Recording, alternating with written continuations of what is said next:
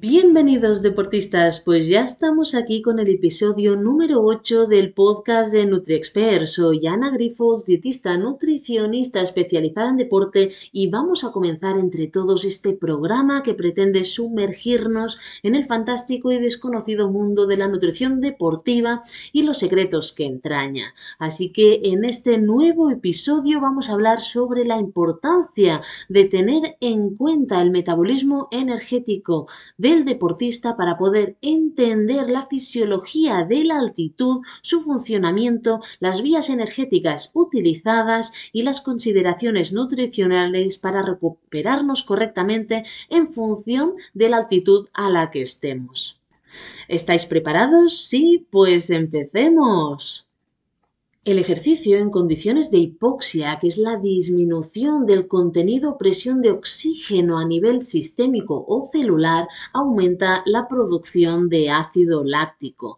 De hecho, después de una aclimatación a la altura de 3 a 7 días, esta producción de ácido láctico puede reducirse tanto en el músculo como en la sangre. En el organismo se promueve que las vías de obtención de energía se limiten exclusivamente a las vías aeróbicas. Aquí podemos empezar a ver estos beneficios del entreno en altitud, porque esta metabolización del lactato y la adaptación de la hipoxia en la altitud, esta falta de oxígeno que tenemos a medida que vamos aumentando los metros sobre el nivel del mar, podemos explicarlos en diferentes mecanismos que tenemos. Por ejemplo, hay una disminución del flujo glucolítico, una disminución de las reservas de glucógeno, unos cambios en la capacidad de tamponamiento de nuestro organismo y cambios en la eficacia de la contracción muscular. Todo esto, si conseguimos superarlo, irnos adaptando, nos promueven unas mejoras a nivel físico muy importantes para mejorar cada día en nuestro entrenamiento. Tenemos que tener en cuenta que la capacidad de tamponamiento en el control glucolítico está muy relacionada con la aclimatación que tenemos a la altitud y con la pérdida de la capacidad de regulación de este equilibrio ácido base que tenemos en nuestra sangre debido a la excreción del ácido carbónico. En individuos muy aclimatados, a medida que el ácido láctico se forma durante el ejercicio, disminuye el pH en nuestra sangre a nivel muscular. Esto obviamente a nivel muy poco se ve a nivel muy básico, pero los científicos, estos pequeños cambios a nivel del pH ya lo determinan como cambios debido a la aclimatación en altitud. De hecho, la, presencia de ácido láctico intramuscular puede ralentizar la glucólisis. La principal actividad prioritaria es la aeróbica, pero hay momentos en los que se requiere la obtención de energía por la vía anaeróbica. Digamos que la, la vía aeróbica es aquella que nos permite usar más las grasas como fuente energética, mientras que la anaeróbica tiramos más de estos hidratos de carbono que será nuestro nutriente limitante. Por eso es muy fácil que podamos vaciar estos depósitos de hidrato de carbono, de glucógeno que tenemos en, nuestra, en nuestro cuerpo a causa de este entrenamiento en hipoxia.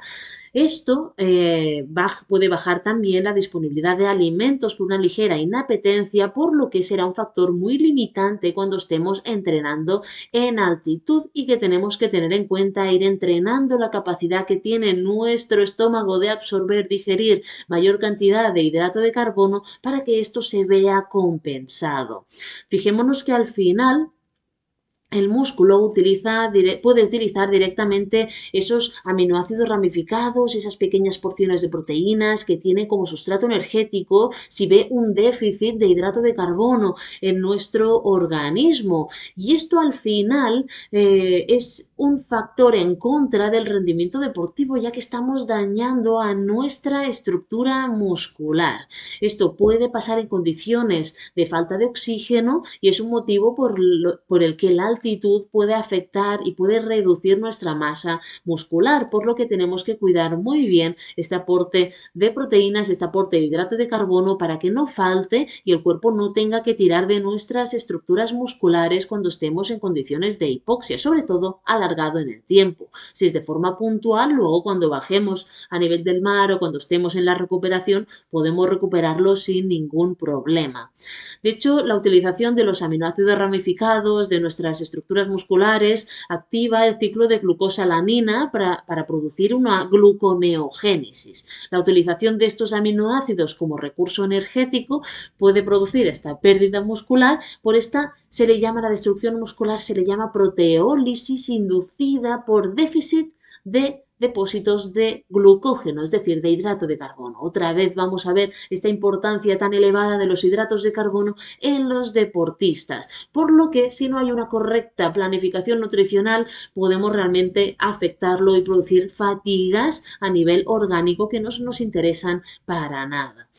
Así que eh, tenemos que tener en cuenta también que el uso de estos aminoácidos en la hipoxia puede llegar a una cetoacidosis metabólica, así que las cetonas en nuestro cuerpo no serán algo eh, que tengamos que priorizar, más bien al contrario, para obtener un buen rendimiento deportivo. Además, tengamos en cuenta que las cetonas a nuestro organismo son sustancias tóxicas para nosotros sí que el cerebro puede usarlas de forma muy puntual para seguir manteniendo sus funciones activas, pero no será la mejor manera de conseguir que nuestro cuerpo siga funcionando al 100% cuando estamos hablando de rendimiento deportivo.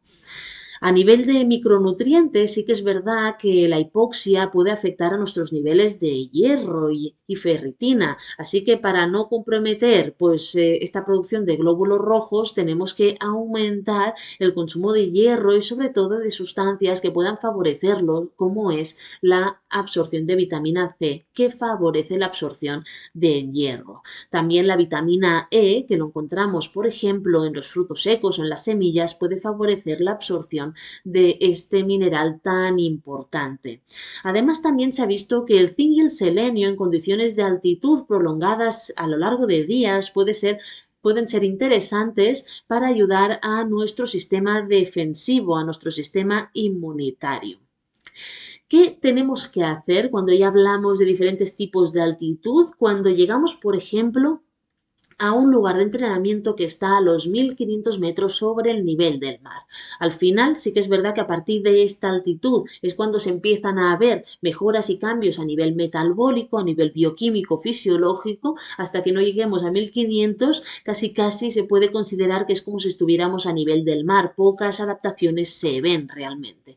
Pero cuando ya nos plantamos a 1500 metros, una de las cosas que tenemos que hacer es una acomodación, ¿no? Esta principal, la inicial de nuestro cuerpo cuando nos exponemos de repente a una situación de hipoxia en altitud. Durante este periodo hay un aumento de la ventilación, respiramos mucho más rápido, también nuestra frecuencia cardíaca aumenta, ya que forzamos el sistema cardiovascular nuestro, cardiopulmonar, a que obtenga más cantidad de oxígeno y se movilice por todas nuestras células. Así que tenemos que dejarle un tiempo de acomodación para que nuestro cuerpo vuelva a regular bien estos dos sistemas tan importantes. De hecho, podemos tener esta hiperventilación, esta respiración más acelerada, el aumento de la frecuencia cardíaca, una vasodilatación, ¿no? Vernos las venas mucho más dilatadas de lo que están habitualmente, que sí que es verdad que luego al cabo, al cabo de unos días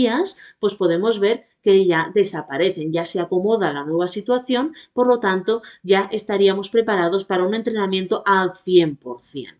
La aclimatación se produce cuando estamos temporalmente expuestos a la altura. ¿no? En esta fase, pues hay un incremento de la eritropoyesis, la concentración de hemoglobina y es mucho más acusada y la capacidad de transporte de oxígeno mucho más elevada. La aclimatación que podemos hacer como deportistas en montañas puede variar en función de la velocidad de ascensión. ¿no? Una cosa es que queramos llegar muy rápido a cierta cima o a cierta montaña y la otra es que lo queramos hacer poquito a poco de forma paulatina a lo largo del tiempo. Al final, cuanto más exigencia sea, más días de aclimatación y de acomodación necesitaremos. Si vamos a ir mucho más suaves en una montaña no muy complicada, al final lo podemos hacer con relativamente más tranquilidad que en otras situaciones. De hecho, por ello, esta aclimatación va a depender en función de cómo nosotros nos marquemos nuestros objetivos, la altura que se quiera alcanzar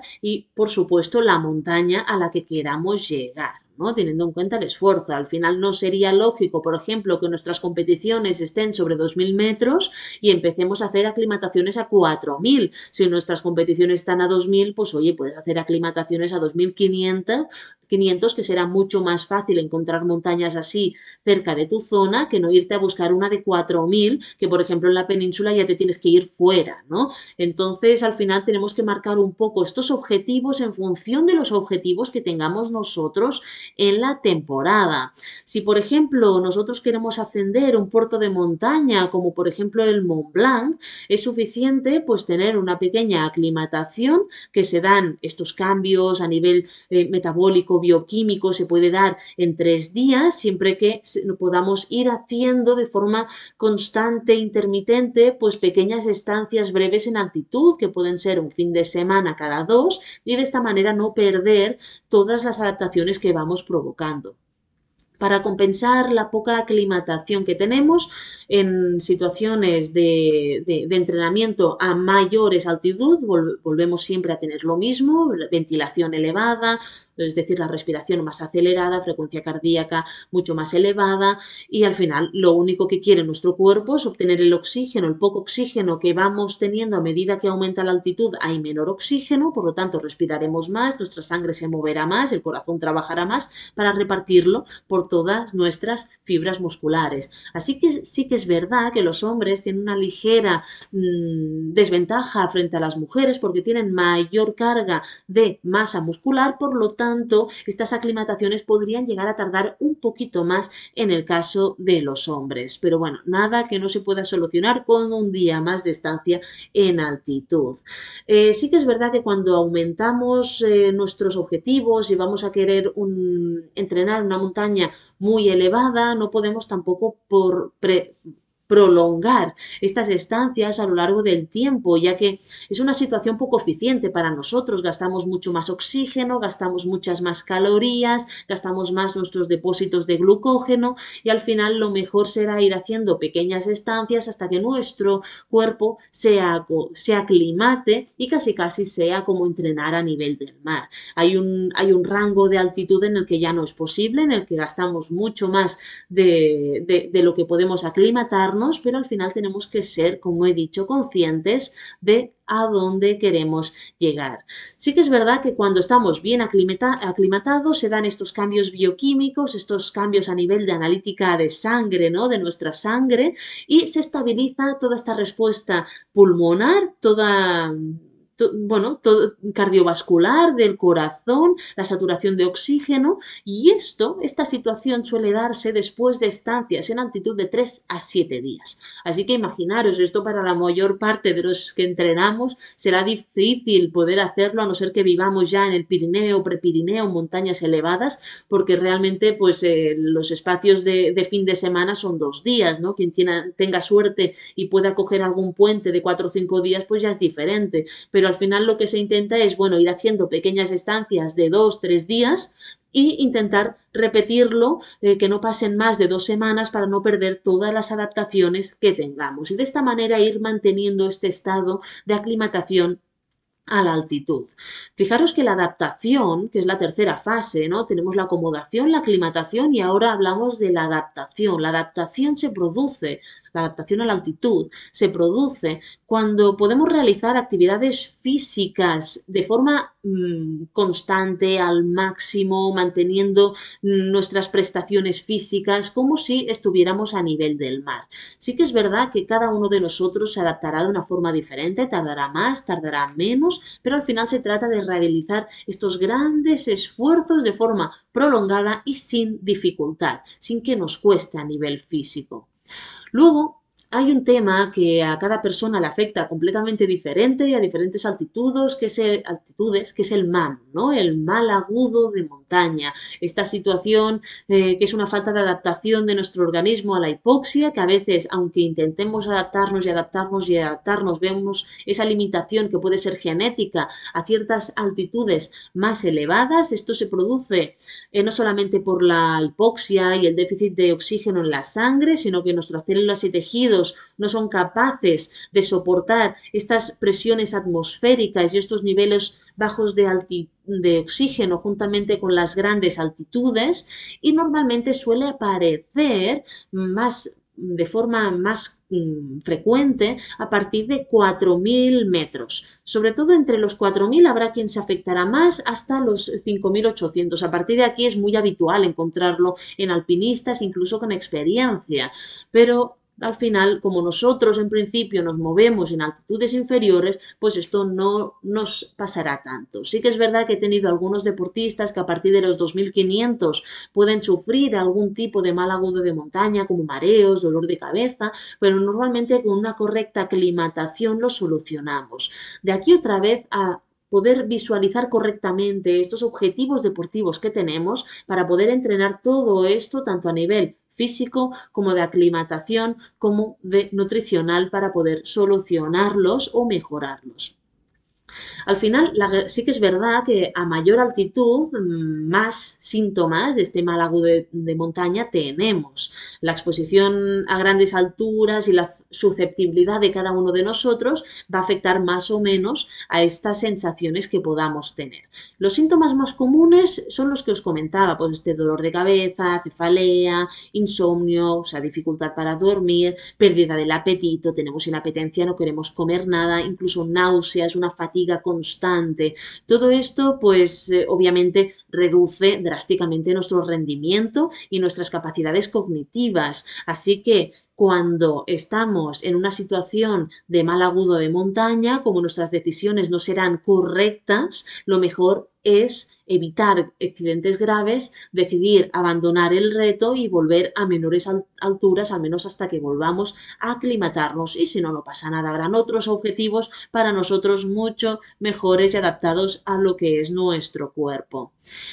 Al final, eh, estos síntomas, eh, como os digo, mejoran cuando descendemos en la altitud, cuando nos aclimatamos y si persisten, pues es mejor evitar, evitar seguir subiendo o seguir intentando ascender a un reto que no queremos, porque fijémonos que las manifestaciones más graves que puede tener el mal agudo de montaña es precisamente edema pulmonar o cerebral, así que yo creo que ninguno de nosotros quiere tener una situación de este tipo. Lo que sí se ha visto es que a nivel nutricional asegurar una óptima y adecuada hidratación que muchas veces los alpinistas, las personas que hacen ascensos a grandes altitudes es algo a lo que no valoran, pero la hidratación y la dieta variada, rica en hidratos de carbono, será clave para mejorar muchísimo los síntomas incluso evitarlos en personas que estén bien entrenadas. ¿Qué ocurre? Que cuando nosotros estamos en montaña realmente hay una pérdida, pérdida de peso y falta de, de, apetito. Fijémonos que a medida que aumenta la altitud o cuando hacemos competiciones en las que estamos sobre los 2.000 metros ya empezamos a ver de que hay una inapetencia. Pero esto tenemos que tener en cuenta que no es real, o sea, la inepetencia que tenemos no significa que nuestro cuerpo deje de consumir calorías, al contrario, a mayor altitud hay un aumento de nuestro metabolismo, hay un aumento de la exigencia física por esta hiperventilación, por esta frecuencia cardíaca elevada. Así que lo que tenemos que hacer precisamente es que a mayores altitudes intentar entrenar sobre todo esta absorción, digestión y gestión de alimentos para que al menos podamos reducir al máximo esta pérdida de peso que suele suceder. De hecho, a nivel científico hay muchos estudios científicos que nos dicen que hay estados típicos de anorexia. Anorexia es falta de apetito a grandes altitudes. Esto hace que este apetito, estas ganas de comer se vea completamente alterada y que se ingieran muchos menos alimentos, provocando este, esta reducción de la ingesta calórica que puede ser tan nefasta en condiciones de altas altitudes. Pero bueno, este no es el único problema que vemos en altitud, sino que luego también hay la patología intestinal, estos trastornos digestivos que son muy frecuentes de ver, sobre todo en altas alturas y en carreras de largas distancias o por etapas o, o por ejemplo una quebrantahuesos o carreras en el desierto en condiciones extremas. Al final, un profesional de la nutrición deportiva puede ayudarnos a solucionar todos estos problemas digestivos, pero tenemos que estudiarlo de forma individualizada para cada uno, ya que problemas digestivos hay de muchos tipos, es una de las principales causas de abandono en competiciones y sin embargo la alimentación puede ayudarnos no solamente a mejorarlo, sino que en muchos casos, a no ser que sea un problema de alguna enfermedad gástrica o intestinal que podamos tener, se pueden llegar a solucionar. Luego, luego, si hablamos de la deshidratación, que es un problema muy acusado que vemos en alta montaña, esto puede provocarnos alteraciones de los minerales de nuestro cuerpo, hidroelectrolíticos y problemas de la termorregulación corporal. Esto va completamente asociado a fallos musculares, sobre todo en, en descensos o en descansos donde la fuerza muscular, los impactos pueden provocar más daño muscular, incluso calambres. Fijémonos que a partir de un 3% de deshidratación, que esto sería un kilo 800 para una persona de 60 kilos, sería perder un kilo 800 en una sesión o en estos momentos de entrenamiento en altitud, puede provocar ya lo que son, lo que son rampas, calambres musculares. Fijémonos que, si el agua, el agua corporal no se repone de forma adecuada, al final eh, también nuestra sangre se ve afectada, ya que el líquido plasmático experimenta una reducción. La sangre se reduce y se ve más espesa. Así que ya solamente por estos motivos, creo que son motivos muy de peso para tener en cuenta la hidratación en nuestros entrenamientos. Luego, si vamos a hablar de las necesidades energéticas de nosotros como deportistas en altitud, sí que se ve que la media altitudes de, de 5.300 metros son de entre 2.500 y 5.000 calorías diarias. Eso depende muchísimo a nivel individual de cómo seamos nosotros, nuestro cuerpo, nuestra masa muscular y aquí están incluidos tanto hombres o mujeres, pero fijémonos qué variabilidad de calorías podemos encontrarnos en función de los deportistas. Así que este es el motivo principal por el que se tiene que individualizar y cuando nos planteamos un reto en altura o ir a entrenar en altura, tener muy claras las calorías, las ingestas, los alimentos que tenemos que tomar. Así que si pasamos a los hidratos de carbono, toda esta ingesta eh, de hidratos de carbono puede suponer entre un 55 y un 70% del total de calorías. Así que imaginémonos la importancia de los hidratos de carbono en carreras de larga distancia, por etapas o en condiciones de altitud. Fijémonos que incluso en la competición este porcentaje puede aumentar hasta el 90%, porque como las calorías, los hidratos de carbono es el único nutriente limitante en el que puede provocar fatiga y es el nutriente que más rápido se va a agotar. Las grasas no, las grasas las tenemos ahí, nos dan energía para hacer un montón bueno, fijémonos, una persona de 60 kilos, si tiene un 10% de grasa en su cuerpo, tiene 6 kilos en forma de grasa en su cuerpo. Eso equivale a 54.000 calorías disponibles. Así que de grasa no nos vamos a quedar cortos, pero sin embargo de hidrato de carbono sí. Puede ser que se agoten las reservas de hidrato a los 60-90 minutos. Si hablamos de las dosis de hidrato de carbono recomendadas en función de la actividad física, estamos hablando que en actividades físicas elevadas, como pueden ser competiciones de alta intensidad, estamos hablando de 60 a 90 gramos de hidrato de carbono por hora. Esto al final sí que es verdad que es muy individual. Hoy día ya se empiezan a hablar de 120 gramos en caso de deportistas de élite, aunque en las mujeres de élite vemos 90, pero luego hay otros individuos, otras personas en los que se puedan mover en rangos de 40, 50, 60 sin ningún tipo de problema. Esto, claro, cuando vamos a hacer una actividad en altitud en la que no encontramos pues alguien o un refugio para poder reponer alimentos, sí que es verdad que tenerlo que llevar encima puede suponer que decidamos ir hacia lo mínimo. Hay opciones hoy día como son los alimentos liofilizados, los alimentos secos como el mango seco, el plátano seco, barritas de dátiles, que pueden solucionarnos esto a nivel de que tienen grandes concentraciones de hidrato de carbono compactadas en una pequeña dosis. En ejercicios de duraciones de 4 a 5 horas se dice que los hidratos de carbono tendrían que ser de 90 a 120 gramos por hora. Pero sí que es verdad que esto no siempre es posible porque depende de la tolerancia de cada uno de nosotros y de si hemos entrenado la absorción de estas grandes cantidades de hidrato de carbono que también van relacionadas con problemas gastrointestinales. Así que antes de usar estas dosis tan elevadas, yo lo que recomiendo es hacer entrenamientos de nuestro estómago para ver la capacidad máxima de absorción de nuestro organismo. Lo que sí está claro es que cuando nosotros vamos a campos base para aclimatarnos, ahí se ve que nuestra, nuestras necesidades de hidrato de carbono son, ojo, 7 gramos, pero esta vez por kilo de peso al día. Así que por kilo de peso corporal cada día. Así que este será un valor que sí podemos considerar para cuando vayamos a nuestros campos de aclimatación y asegurar de que no nos falten hidratos de carbono en estos días y será tan importante para evitar también la pérdida de masa muscular. Fijémonos que las grasas al final eh, son muy importantes en la dieta también. La proporción en la dieta suele variar entre un 25 y un 30%, 35% de la ingesta energética total. Este macronutriente es muy importante porque no solamente nos aporta calorías, sino que la calidad de sus grasas serán súper necesarias para el mantenimiento de nuestras células, ya que al final la capa que envuelve nuestras células son capitas de grasas.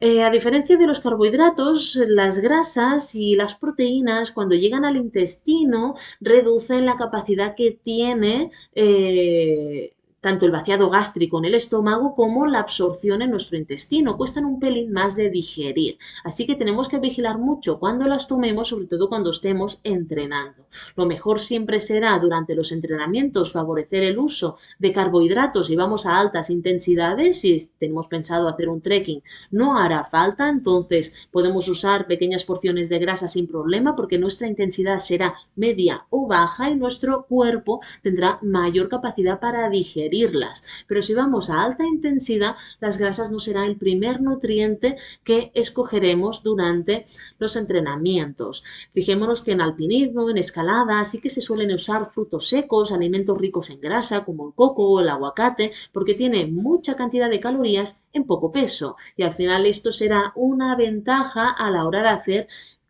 pues ejercicios muy largos a unas intensidades muy bajas, cosa que no nos pasa a nosotros cuando hacemos intensidades elevadas porque al final la capacidad nuestra de digestión y absorción se verá limitada. Así que las grasas y las proteínas realmente las vamos a reservar para momentos que no estemos entrenando a alta intensidad y entonces sí vamos a aprovechar todos estos beneficios que nos aportan estos dos nutrientes. Pero algo que no podemos olvidar, hemos hablado mucho de la alimentación, pero no podemos olvidar la hidratación. La hidratación es esencial para no comprometer la salud de nuestro organismo. Fijémonos que cuando nos hidratamos, no nos deshidratamos, no solamente tenemos que pensar en nuestro cuerpo visto desde fuera, donde vemos que, las, que nuestros ojos se, bueno, se tiran para adentro, ¿no? Nos vemos más delgados, la piel más enganchada a, nuestro, a nuestros músculos, a nuestros huesos, pero por dentro si nos deshidratamos, también la sangre se ve afectada, el flujo sanguíneo es más denso y por lo tanto es más difícil que pueda llegar a oxigenar todas las células de nuestro organismo, al menos con la eficiencia que debería hacer. Así que la deshidratación afectará directamente y de forma negativa al rendimiento. La pérdida de agua cuando estamos en altitud pues se encuentra alrededor de los 2 litros y medio y hasta los 4. Volvemos a tener mucha variación porque aquí se engloban hombres y mujeres. Yo diría pues las mujeres entre 2 litros y medio hasta 3 y medio y los hombres de 3 hasta 4. Y esto siempre teniendo en cuenta la variabilidad individual, que hay personas que al igual puedan deshidratarse mucho más o menos. Así que una de las mejores formas para saber cuánto nos deshidratamos nosotros es llevarnos a los campos base o a los refugios que estén en cierta altitud, pues una balanza para poder pesarnos antes y después del entreno en las mismas condiciones y de esta manera ver la diferencia de peso que hay. Esta diferencia de peso no será en base a grasa, que muchas veces me lo habéis preguntado, sino que es en base a líquido, a agua. Si vemos una gran diferencia, significa que tenemos que hidratarnos mucho mejor. Esto lo podemos hacer también en casa cuando nos estemos entrenando en hipoxia. De esta manera también empezaremos a ver la, necesidad que tiene nuestro cuerpo de hidratarse correctamente, porque si en un entrenamiento de tres horas hemos bebido un litro y medio, pero hemos perdido un kilo y medio de peso, significa que tenemos que beber todavía más. Así que lo ideal es buscar cuanta menos deshidratación tengamos, mucho mejor. Fijémonos que al final hay una cosa, una, bueno, ocurre una cosa cuando estamos en altitud y es que desaparece la sed. Y cuando estamos deshidratados también puede desaparecer la sed. Así que mientras estamos haciendo deporte es mejor que no busquemos la sed como correcto mecanismo para saber si estamos hidratados o no, ya que se puede ver alterada en estas situaciones.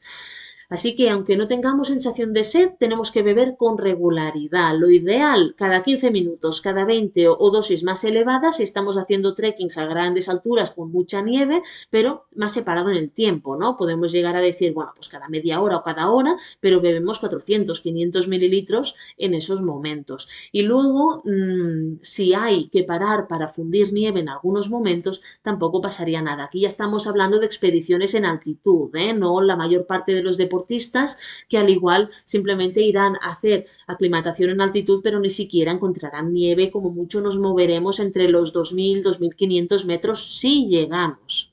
Y nada, para la recuperación de líquidos, como os he dicho, tenemos que saber la cantidad de líquido perdido, así que será esencial conocer en algún momento, hacer este test de deshidratación, pesarnos antes de salir, pesarnos después, porque tenemos que recuperar entre el 150% del peso perdido hasta el 200%. Estos son los últimos estudios que han salido recientemente este último año en lo que ya dicen no solamente la cantidad de peso que has perdido y un 50% más, sino hasta un 200% más. Eso significa que si tú has perdido un kilo de peso corporal en tu entrenamiento, tienes que recuperar entre kilo y medio y dos kilos 2 litros de líquido posteriormente. Y de esta manera tendríamos una correcta rehidratación. Y nada, ahora sí finalizamos este podcast sobre el entrenamiento de hipoxia, las, las, consideraciones nutricionales que hay que saber a nivel de hidratación, de hidrato de carbono, de grasas. Espero que os haya gustado muchísimo y nos veamos en el siguiente episodio la próxima semana. Ya lo sabéis que si tenéis más dudas sobre nutrición deportiva o queréis un asesoramiento individualizado, no dudéis en poneros en contacto con nosotros en info.nutriexpert.com o nuestras redes sociales arroba nutriexpert o arroba anagrifons.